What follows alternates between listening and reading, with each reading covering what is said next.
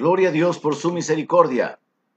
Aquí estoy, hermanos, una vez más, listo, preparado para poder compartir la palabra de Dios, sabiendo que en lo particular yo considero esto un gran privilegio.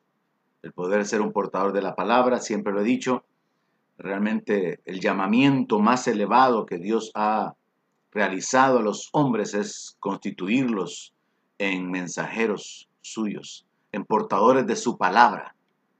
Y es así que yo me siento gozoso, me siento realmente privilegiado al poder continuar compartiendo la palabra, compartiendo las buenas nuevas, trayendo la luz con la que Dios ha alumbrado mi vida para que otros también puedan ser bendecidos. Mientras otros hermanos se conectan, yo quiero comenzar orando y luego voy a introducirme a la palabra para poder detenerme en algunas ideas que quiero compartirle en esta ocasión.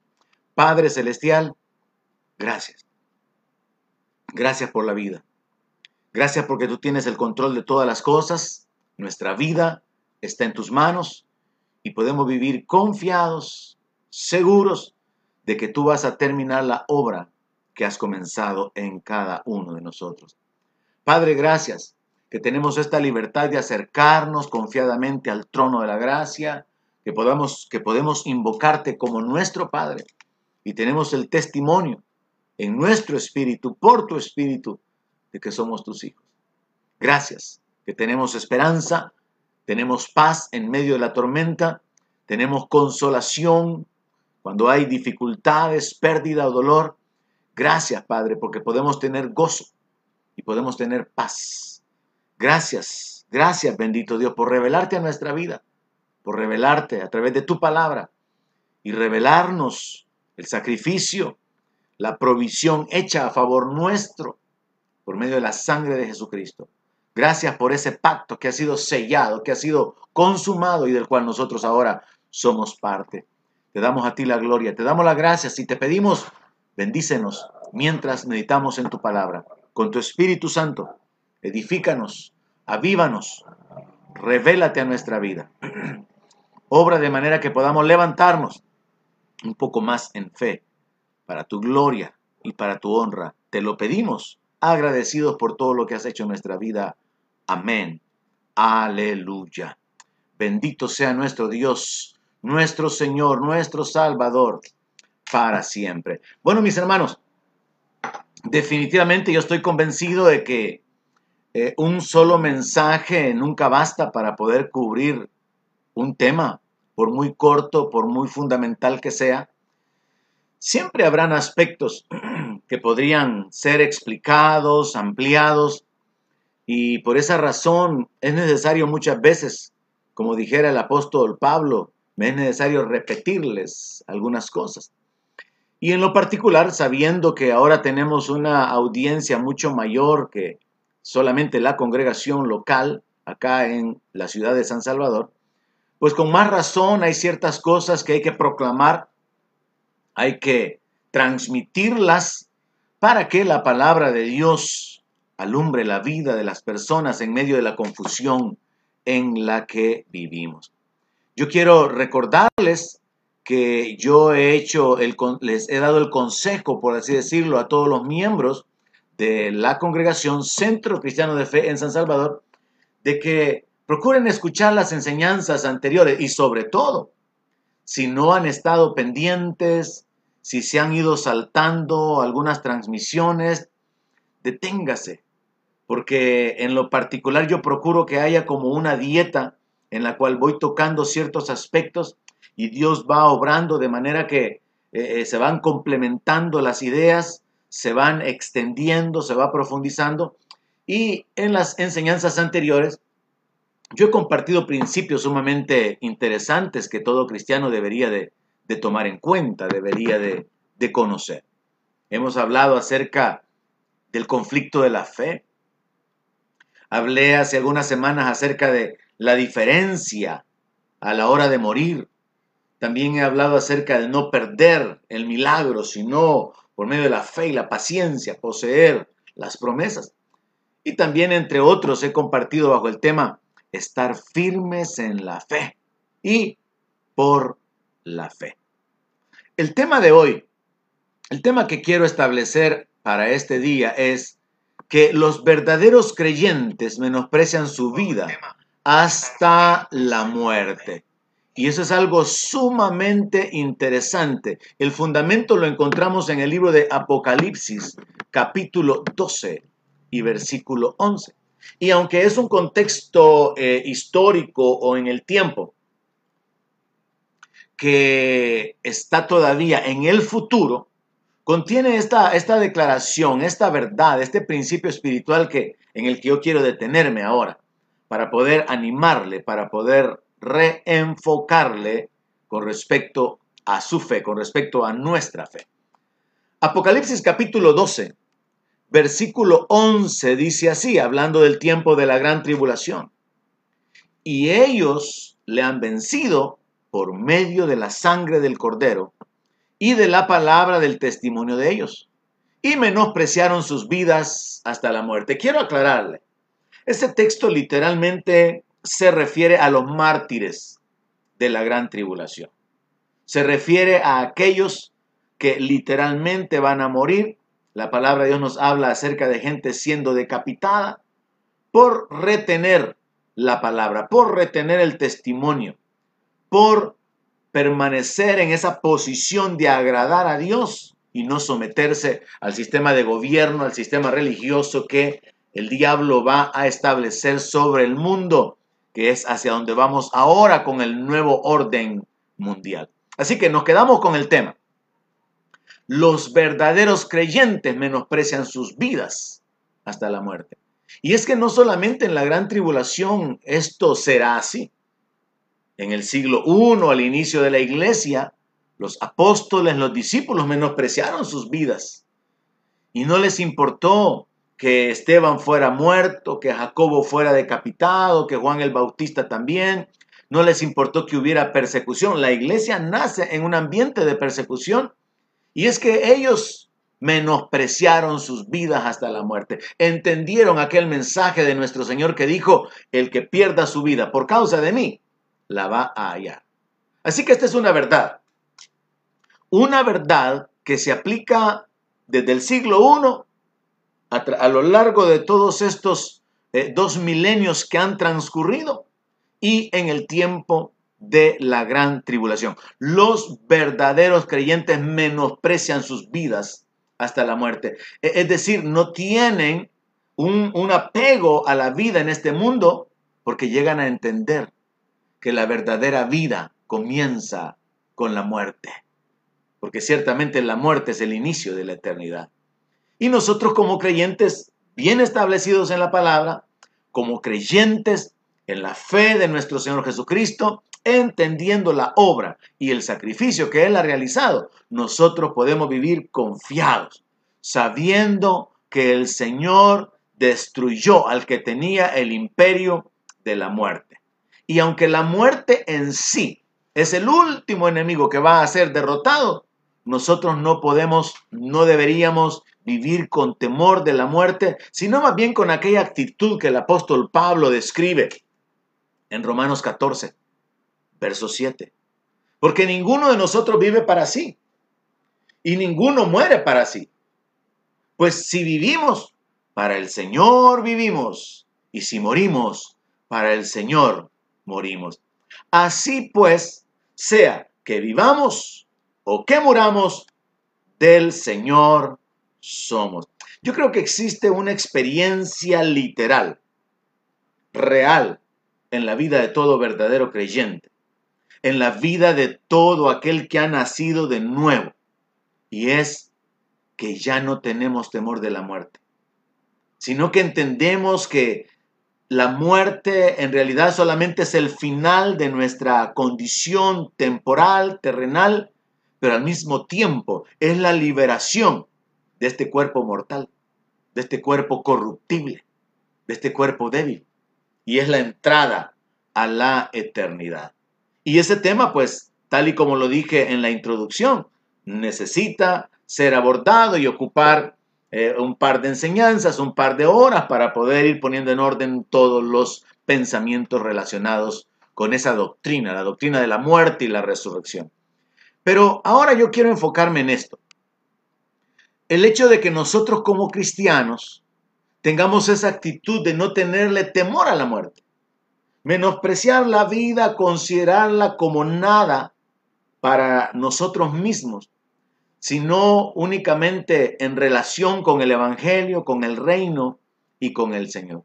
Y en ese sentido, hermanos, habiéndole aconsejado que vaya y que busque las enseñanzas, las prédicas, las meditaciones anteriores, yo creo que es importante que todos nosotros podamos estar claros y podamos tener eh, eh, una, una idea fundamentada en la Biblia sobre la realidad de que la muerte es el único el último enemigo que va a ser vencido.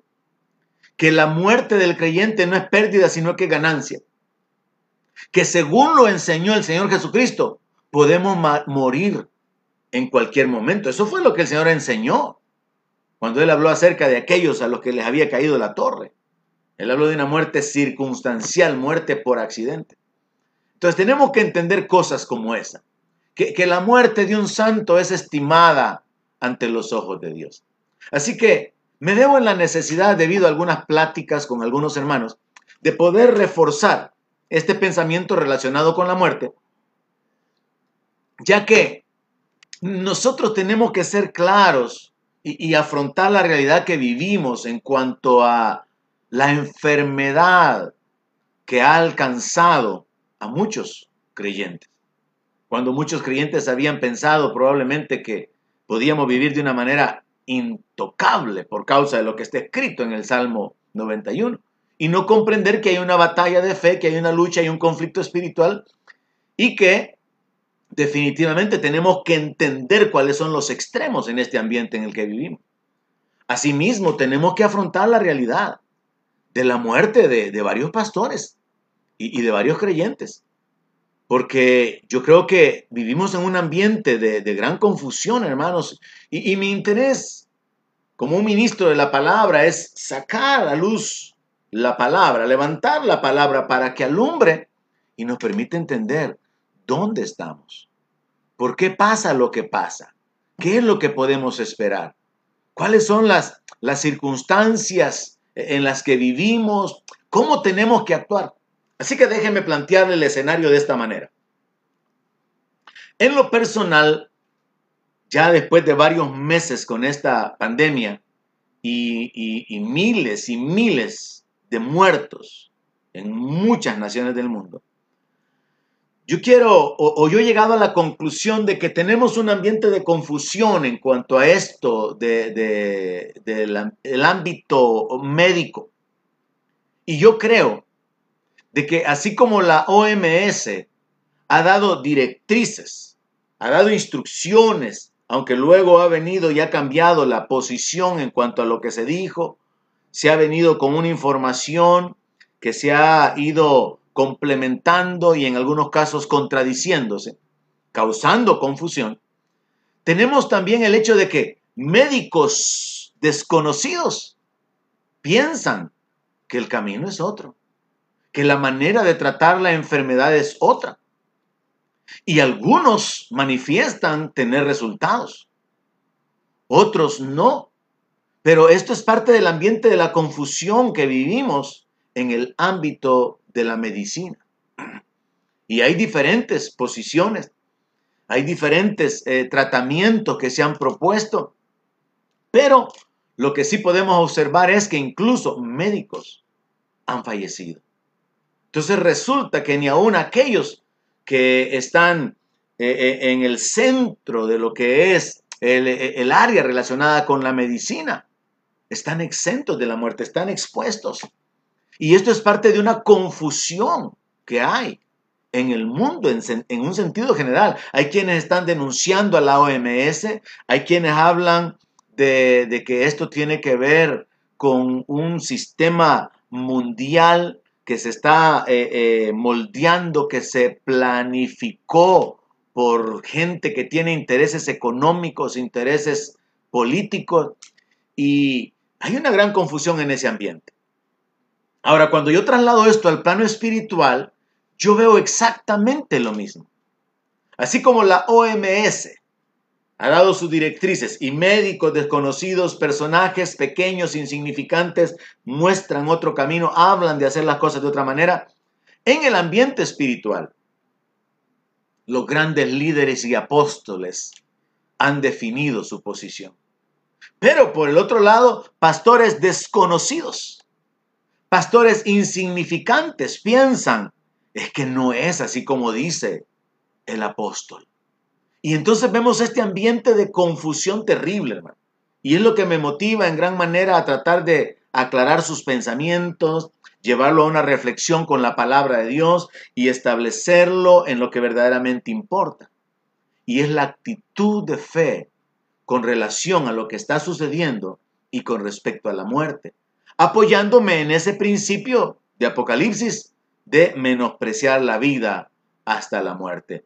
Y de ninguna manera es que quiera enfocarlo a que, a que se acepte la muerte como la voluntad de Dios. No, no, no. Ya va a entenderme cuando amplíe la exposición de las ideas porque tenemos que comprender eh, eh, eh, ese, ese rango de posibilidades, el conflicto espiritual en el que vivimos. Pero sí podemos ir de una manera firme, ir estableciendo, ir anulando ciertas cosas como estas, hermano. Esta epidemia no se anula con decretos espirituales. No es un asunto de que yo vengo con la autoridad territorial apostólica ordenando que ese virus desaparezca. No funciona así. No es así, no hay base bíblica. Eso es, eso es lo que se conoce como la superfe. Eso es una posición extrema que es incorrecta, que es equivocada.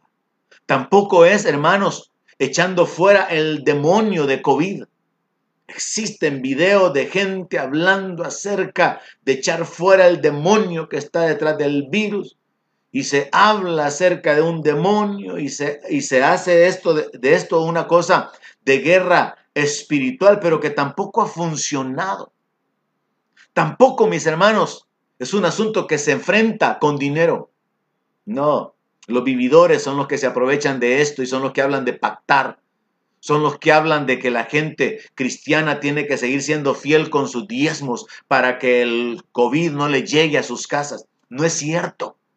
Los grandes líderes, los grandes apóstoles, así como la OMS se ha equivocado, también se han equivocado, porque presumen de tener un conocimiento y tener una gran revelación que a estas alturas ha probado que son falsas, así como está escrito en la Biblia. Cuando un profeta habla falsamente, ha sido probado que grandes líderes están hablando falsamente. Así que nosotros tenemos que entender, hermanos, tenemos que abrir nuestros ojos y ver la realidad espiritual, social, económica en la que vivimos. Y enfocados en esta confusión, ir a la palabra para poder establecernos y fundamentar nuestra fe definir cuál tiene que ser nuestra posición, porque mire, hay una posición extrema, así como esta de hacer pactos, de ser fieles con los diezmos, o de que si usted declara el Salmo 91 todos los días, usted va a ser librado. Y, y yo creo que los creyentes y los pastores que han muerto en algún momento de sus vidas o varias veces en su vida, proclamaron la palabra. Caerán mil y caerán diez mil a mi diestra, pero a mí no me llegará el mal. Entonces se manejan posiciones extremas en las que se les ha asegurado a los cristianos de que pueden usar eh, eh, eh, las finanzas para pactar con Dios, que tienen que echar fuera el demonio, o que es un asunto de simplemente creer, creer que van a ser guardados indefectiblemente, sin lugar a falla. Pero lo cierto es que muchos pastores han muerto y muchos cristianos también. Por otro lado, existen otros pastores que lo que han predicado, hermanos, es que el enemigo es el gobierno. Es una posición absurda. No se trata del gobierno reprimiendo a la iglesia. Expliqué eso en una de las exposiciones anteriores. Es el gobierno, son los sabios de este siglo queriendo manejar algo que no pueden manejar y según su mejor saber y entender han tomado decisiones que han afectado no solamente a la iglesia, sino los negocios, la economía, porque no hay otra manera en la, en la forma de pensar de ellos que paralizando todo para poder detener la epidemia. Entonces tenemos posiciones extremas como la de pastores que están peleándose con el gobierno, declarando que no se van a someter a Faraón. No, si es que aquí nuestro conflicto no es con Faraón, esto es otro ambiente. Pero cuando la iglesia no entiende, la iglesia agarra una porción de la palabra, la aplica mal al presente y cree que ya está actuando con sabiduría o está siendo guiada por uno de estos grandes líderes famosos como este pastor muy famoso que predica y repite que una gripita ha encerrado a los cobardes. No, esta no es una gripita que ha encerrado a los cobardes. Este, este pastor repite esto muy a menudo. Dice que el doctor Fuchi ha dicho de que esto es algo terrible, cuando en realidad solo es una gripita. Y entonces todos los cristianos cobardes se han encerrado. Es una, es una posición extrema. Así que, así como hay confusión en el área de la medicina, los conocedores, los sabios de este mundo no saben cómo manejarla. También hay gran confusión en el ambiente espiritual. Hay gran confusión en la iglesia. Y por eso es que es necesario, hermanos, que recordemos ciertas cosas, como por ejemplo, la muerte es el inicio de la eternidad. Y nosotros tenemos que saber y estar confiados que para nosotros el morir es Cristo. Y sobre esa base enfrentar las circunstancias que puedan venir a nuestra vida, enfrentar la pérdida de familiares, enfrentar la enfermedad de una manera personal, sabiendo de que es que el último enemigo que va a ser destruido es la muerte. Mientras tanto, nuestro cuerpo sigue siendo débil. Y Dios puede librarnos. Y vamos a permanecer en fe. Pero ya comprobamos que algunos no han sido librados. Y entonces tenemos que posicionarnos. Y eso es lo que yo quiero tratar de hacer al compartirle algunas escrituras. Según el libro de Eclesiastés, capítulo 7, versículo 2, dice que es mejor ir a la casa del luto que a la casa del banquete. Porque aquello es el fin de todos los hombres. Y el que vive lo pondrá en su corazón. Este verso nos revela un principio sumamente interesante, porque lo que está diciendo es que cuando hay muerte, las personas tienen que considerar en que la vida termina. Cuando se va a, un, eh, a una reunión por causa de que alguien ha fallecido, y, y el tema es lo que fue la vida de la persona, quizá la manera en que murió, la edad en la que murió, la gente que está viva tiene la oportunidad de recapacitar y enfocarse. ¿Estaré yo preparado para la muerte? ¿Estaré yo listo? Porque la palabra de Dios dice, está establecido para los hombres que mueran una sola vez y después el juicio. Y por eso, bajo el tema o, habiéndome enfocado en la, en la predicación acerca de que no importa la manera en que morimos, ni la edad en que morimos, sino la condición en que estábamos cuando morimos. Yo traté de aclarar algunos pensamientos relacionados con el hecho de que un creyente que termina su carrera y que muere en la fe, eso es una victoria es definitivamente una bendición el que alguien muera en Cristo, porque su eternidad ha quedado asegurada. Ahora, analicemos lo siguiente entonces. La Biblia dice que es mejor ir a la casa del luto que a la casa del banquete, porque cuando se va a la casa del banquete, el enfoque es el deleite, la vida, el disfrutar, planear qué se va a seguir haciendo para seguir viviendo como si no hubiera un final. Pero cuando se va a la casa de luto, se puede uno enfocar en el fin de la existencia. y el corazón del hombre puede eh, recapacitar acerca de su condición. Y en este sentido, abordémoslo de la siguiente manera. Mire cómo Dios, en su sabiduría, que ha dejado un mundo perfectamente imperfecto y que permitió la muerte incluso para liberarnos de este cuerpo de muerte, para liberarnos del dolor, para liberarnos de la esclavitud, a la debilidad, a la corrupción. Dios tiene como propósito que cuando la gente muera, los vivos piensen sobre eso. Así que analicémoslo de la siguiente manera. Mire, ¿qué piensan los inconversos cuando mueren los inconversos? Cuando mueren otros no creyentes. La gente dice, bueno, esto está terrible, ¿verdad? Nadie se libra y qué tremendo. Y, y se afligen y se angustian y piensan, probablemente yo puedo ser el siguiente. Y esto como que no respeta ni religión, ni sexo, ni raza, ni nada. Entonces los inconversos consideran, cuando, cuando ven que la gente está muriendo, que ellos pueden ser los próximos y que son candidatos. Ahora, la cosa se pone un poco más complicada cuando los que mueren son cristianos. Cuando el anuncio es murió el pastor de tal iglesia. Cuando el anuncio es lamentamos la pérdida o la partida de nuestro hermano, líder de tal y tal congregación. ¿Qué cree usted que piensan los inconversos cuando mueren cristianos? Fíjese que ahí hay un asunto espiritual tremendo. Ellos comienzan a razonar, bueno, y entonces Dios, ¿por qué no los libró? ¿Y, qué pasa entonces con el Dios de los cristianos? Porque aquí vemos que mueren por igual. Mueren cristianos, mueren católicos, mueren hindúes, mueren, todo el mundo muere. No hay excepción de personas. Entonces, los inconversos, cuando mueren cristianos, tienen un conflicto de fe en el sentido de considerar, o sea, que no hay garantía de ser librado de la muerte. Y es que esta es una idea que tanto algunos inconversos tienen como algunos creyentes. Y por eso tenemos que irnos a la palabra. Así que cuando mueren cristianos, los inconversos entran en un conflicto de fe en cuanto a decir, de nada sirve entonces servir a Dios. Y estos que hablan de sanidad y se mueren.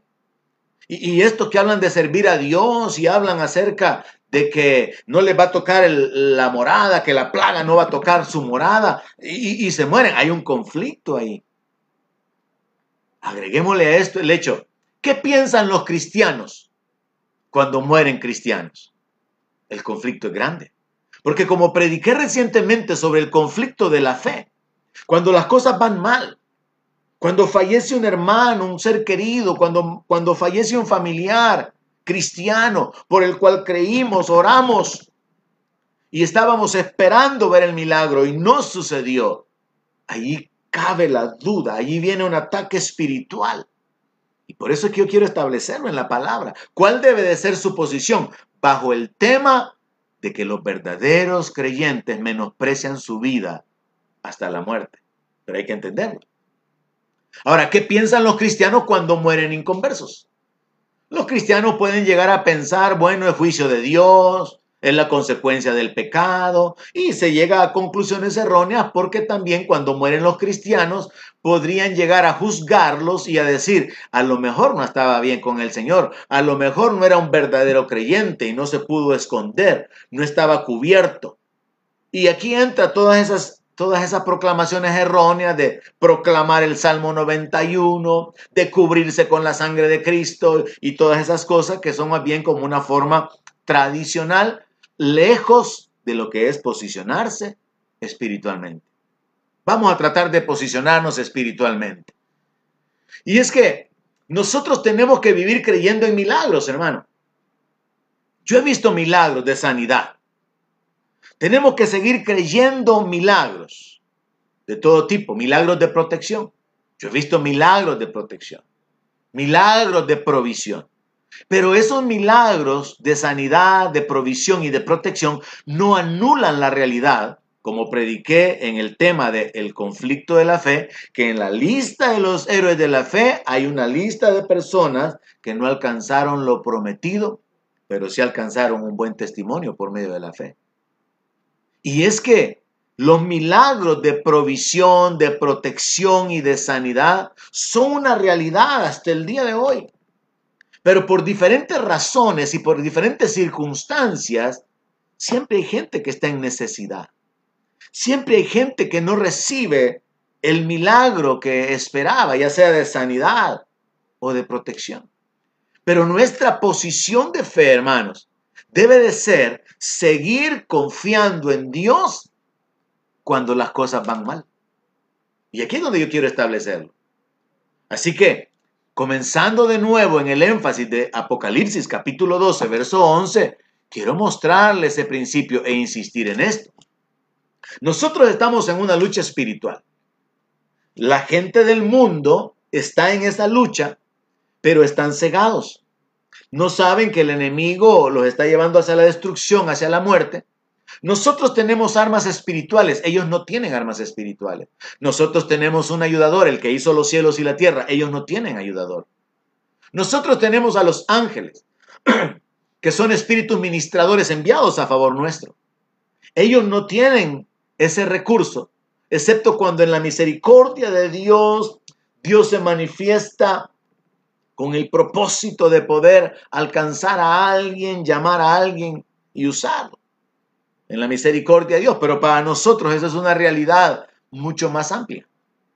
Nosotros podemos experimentar milagros en el nombre de Jesús, respuesta por causa de nuestra oración, apropiarnos de las promesas por medio de la fe y la paciencia, porque esa es la realidad fundamental pero también como iglesia, como creyentes, enfrentamos la adversidad. Como creyentes, como iglesia, enfrentamos la pérdida, la muerte, nos enfermamos, enfrentamos las injusticias. Porque el diablo es el Dios de este siglo y estamos en ese conflicto donde el ladrón viene para robar, matar y destruir. Y, y, por causa de la falta de conocimiento, por causa de una fe equivocada, por diferentes razones, muchas veces no recibimos el milagro. Y muchas veces porque dentro de la sabiduría de Dios hay un fin mayor que Dios va a alcanzar con lo que a nosotros nos pueda suceder. Pero nuestra vida y nuestra eternidad ya están definidas. Entonces nosotros tenemos que llegar a establecernos de esta manera, hermano. Hay victoria sobre cualquier circunstancia en el mundo sobre la base de Romanos capítulo 8. Nadie puede separarnos del amor de Dios en Cristo Jesús. A los que aman a Dios, todas las cosas les ayudan a bien. Somos más que vencedores por medio de Cristo ante todas las circunstancias, tribulación, hambre, desnudez, peligro, cuchillo, espada, peste, y ni lo alto, ni lo profundo, ni ángeles, ni principados, nadie nos puede apartar del amor de Dios. Esa es una base fundamental general. Pero eso no significa que no pueda haber pérdida, que no pueda haber enfermedad y que no pueda haber muerte, porque esa es la realidad de muchos creyentes ahora. Y no nos vamos a levantar como jueces equivocándonos en nuestro proceder de que es por su carnalidad, que es por su pecado. No, hay diferentes circunstancias, hay diferentes razones. Y algunas de ellas son las que he mencionado en las enseñanzas anteriores, como el hecho de que la muerte es el último enemigo. Nosotros podemos morir en cualquier momento. Hay pastores que dicen, es que tú no te vas a morir porque Dios ya tiene escrito en su libro cuándo te vas a morir. Jesús no enseñó eso. Jesús enseñó, ustedes van a morir igualmente si no se arrepienten, ya sea por un accidente, ya sea por una injusticia. La muerte puede llegar repentinamente. Provee eso en esa enseñanza, de que hay quienes se les prolonga la vida, ya no tienen que vivir, y hay quienes se les corta la vida, teniendo que continuar viviendo. Lo probé con escritura, por eso le hablo acerca de ir a otros textos. A veces nosotros tomamos escrituras y como pastores y como ministros somos responsables de lo que enseñamos. Por ejemplo, Jesús nunca dijo que no tuviéramos temor de las cosas malas que nos iban a venir.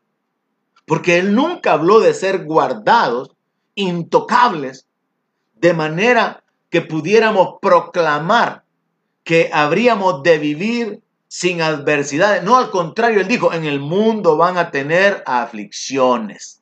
La Biblia dice que aunque andemos eh, eh, en valle de muerte, Él va a estar con nosotros. La Biblia dice, bienaventurado el hombre que tiene en Dios sus fuerzas, porque atravesando el desierto, lo, el desierto lo van a convertir en estanques de agua.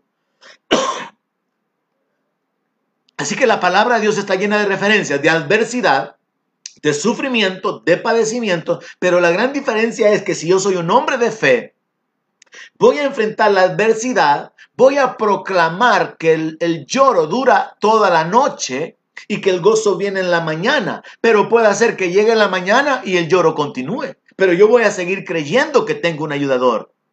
Voy a seguir esperando pacientemente en Jehová hasta que me saque del lodo cenagoso.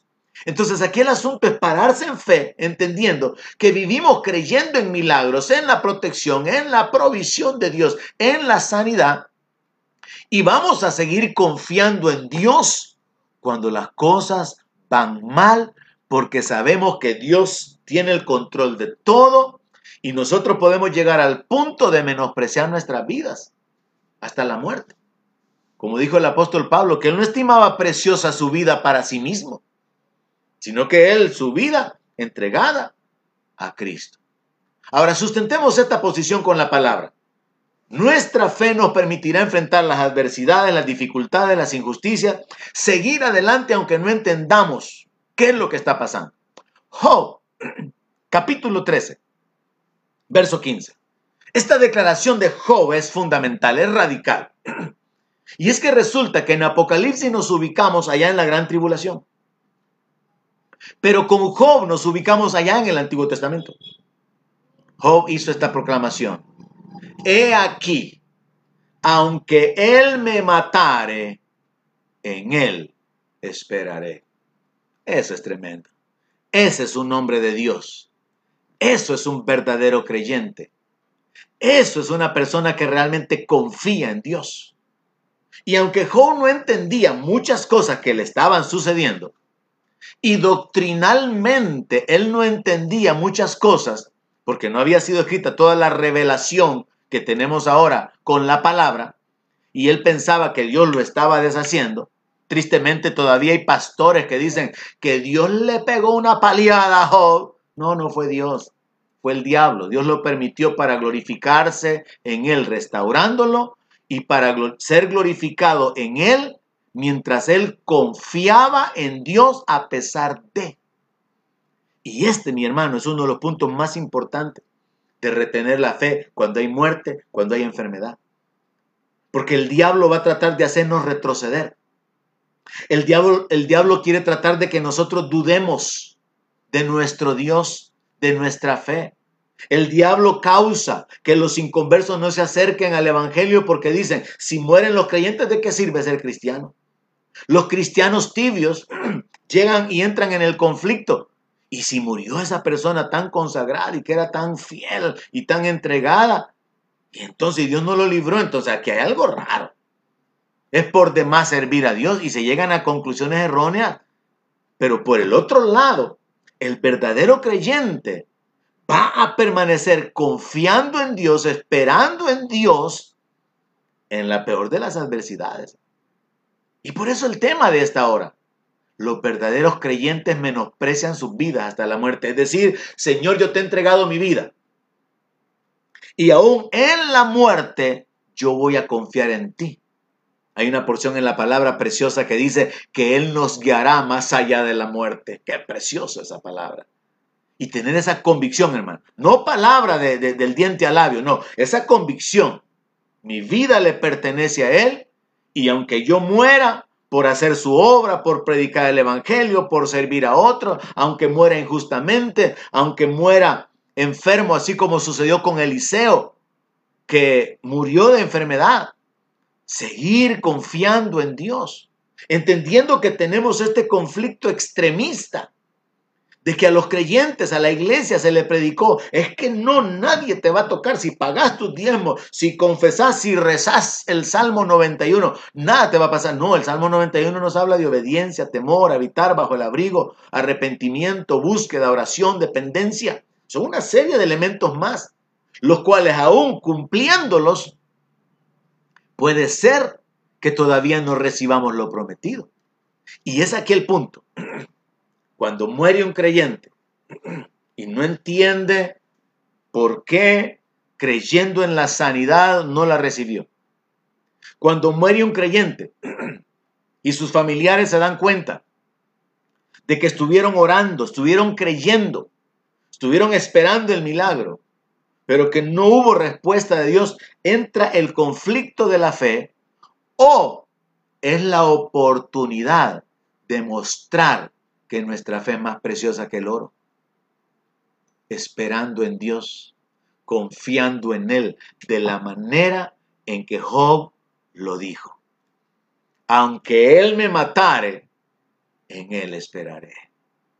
Qué tremenda la, actitud de Job. Y esa actitud, hermano, de Job fue la misma que, tenían eh, eh, eh, los amigos de Daniel.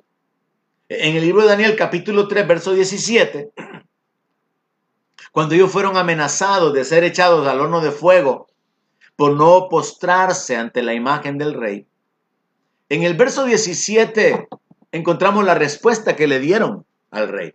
Ubíquese para que en esta hora nos establezcamos espiritualmente. Si creemos en milagros, si creemos en la sanidad, si creemos que Dios es poderoso para dar vida a los muertos, si creemos en la sanidad, lo hemos visto, hemos experimentado milagros. Pero bajo ciertas circunstancias puede ser que no recibamos lo prometido.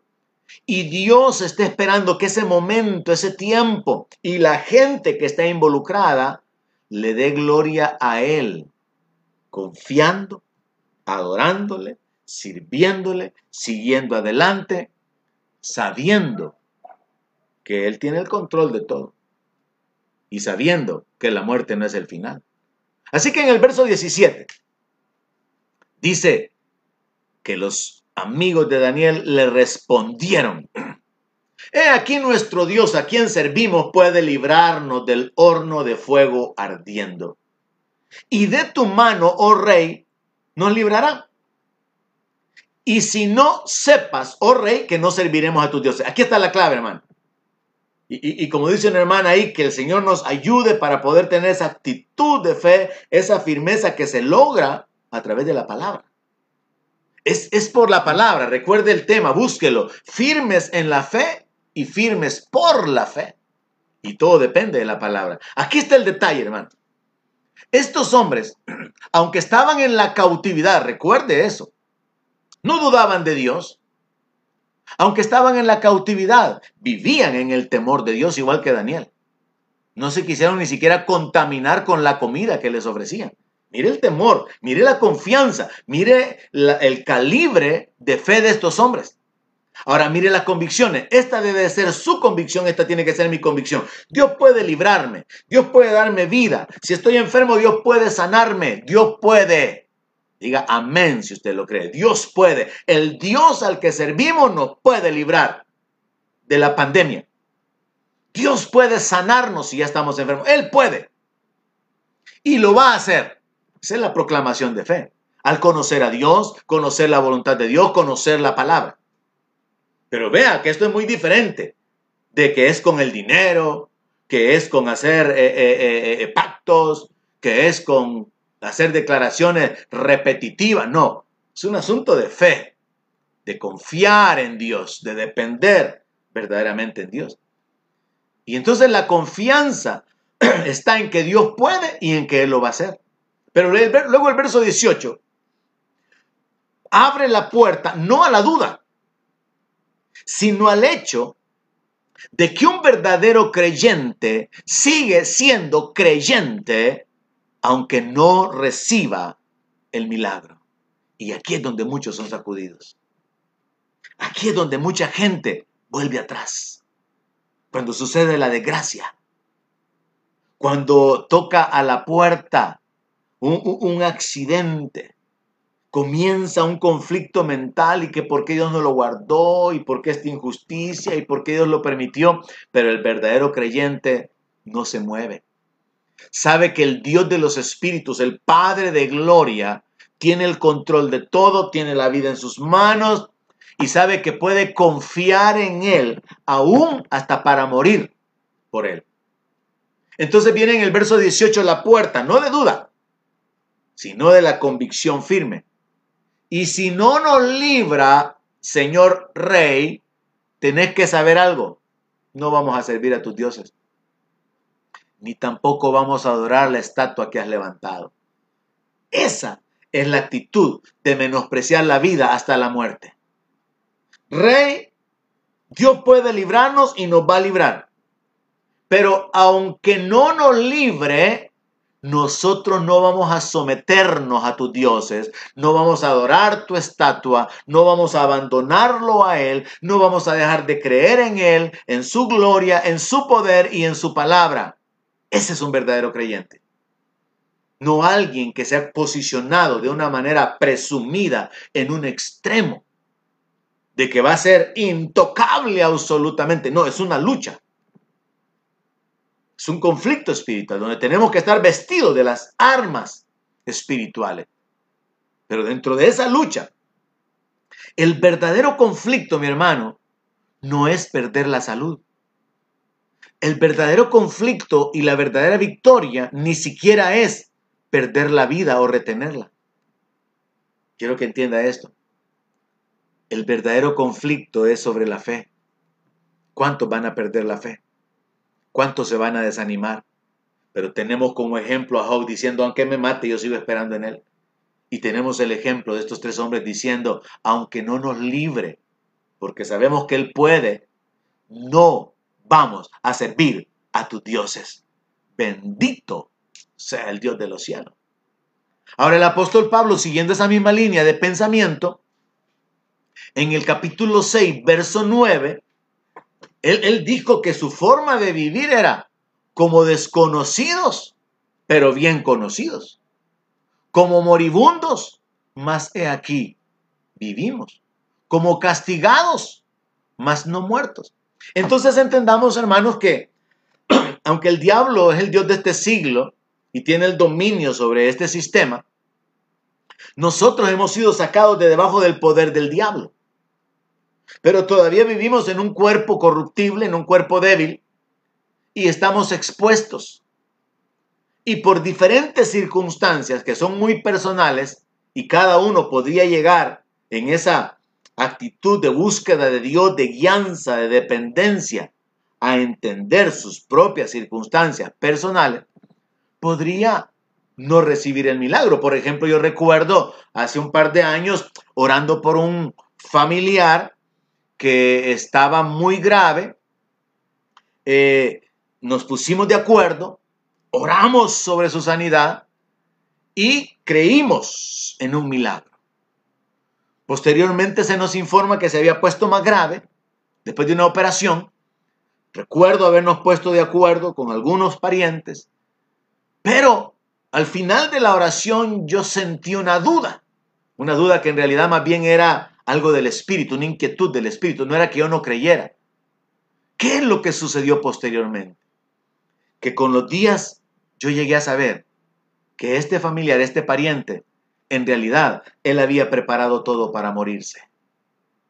Esto reveló algo. Él había dejado todo arreglado. Distribución de cosas, papeles, todo dejó arreglado. ¿Sabe qué significa eso? Él en realidad estaba preparado para morir. Entonces nosotros no podíamos, con nuestra actitud de fe, retener su vida si él en su relación personal con Dios estaba decidido a morir. Ejemplos como eso o como ese son bien circunstanciales, hermano. Y es lo que hay que entender. Pero sí, fundamentalmente sabemos, Dios es el que da vida, aliento y todas las cosas. Toda buena dádiva desciende de lo alto, del Padre de las luces, el ladrón es el que viene para robar, matar y destruir. Pero Jesús vino para que tengamos vida y la tengamos en abundancia. Así que repito, en este ambiente de confusión espiritual, entendamos que al final hay una decisión muy importante y que realmente lo que más importa no es la sanidad, no es ser librado de la muerte, lo que más importa es retener la fe a pesar de. Tanto aquel que muere en Cristo esperando un milagro, como los familiares que estuvieron intercediendo por él, y que vieron que al final no hubo una respuesta de Dios y no entienden por qué, pero todavía pueden seguir proclamando, Él está sentado en su trono, Él es digno de adoración. Seguimos confiando en Él, sabemos que no hay pérdida y podemos proclamar, como dijo el apóstol Pablo, si morimos para el Señor, morimos. Somos del Señor. Así que hermano, yo espero que con estas escrituras usted pueda ubicarse un poco más. Porque como dije al principio de la disertación de la palabra, pláticas con algunos hermanos y algunos amigos me llevaron a, a este punto de entender. Hay un conflicto espiritual, hay una confusión, hay posiciones extremas. Y en medio de esas posiciones extremas tenemos una realidad bíblica. ¿Cuál es esa realidad bíblica? Vivimos como creyentes esperando milagros. Vivimos como creyentes sabiendo que Jesucristo es el mismo ayer, hoy y por los siglos. Que Él puede guardarnos para que la, peste no toque nuestra morada. Él puede guardarnos para que caigan mil, caigan diez mil, pero que no venga a nosotros el mal. Pero si no sucede, yo voy a estar firme. Y voy a morir con mi último aliento adorando al que murió por mí, al que me ha rescatado, al que me ha salvado, al que perdonó todos mis pecados, al que me ha adoptado como hijo y me ha hecho su heredero. Y esa es la misma actitud que tiene que haber en el pueblo de Dios. No dudas, no volver atrás, no conflictos, seguir confiando de una manera firme como Job. Aunque muera, aunque él me matare, él creyó que Dios lo quería matar. Aunque él me matare, en él esperaré. Hermanos, examinen la escritura. Como siempre les repito, lo que yo hago es compartirles uh, algunos textos que están relacionados para tratar de darles un poco del conocimiento o entendimiento que me ha sido dado a fin de bendecir y edificar sus vidas y su fe. Pero ahora parte de su responsabilidad es ir más allá, meterse en el río de la palabra, profundizar para establecerse y vivir con gozo, hermano.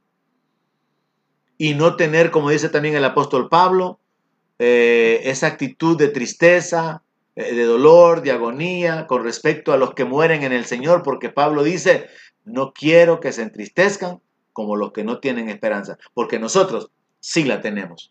Sea bendito el nombre de nuestro Señor para siempre. Siga adelante y espero que esta palabra le ayude a establecerse y le ayude a establecer la vida de otros. En el nombre de Jesús. Ese es mi deseo. Amén. Aleluya.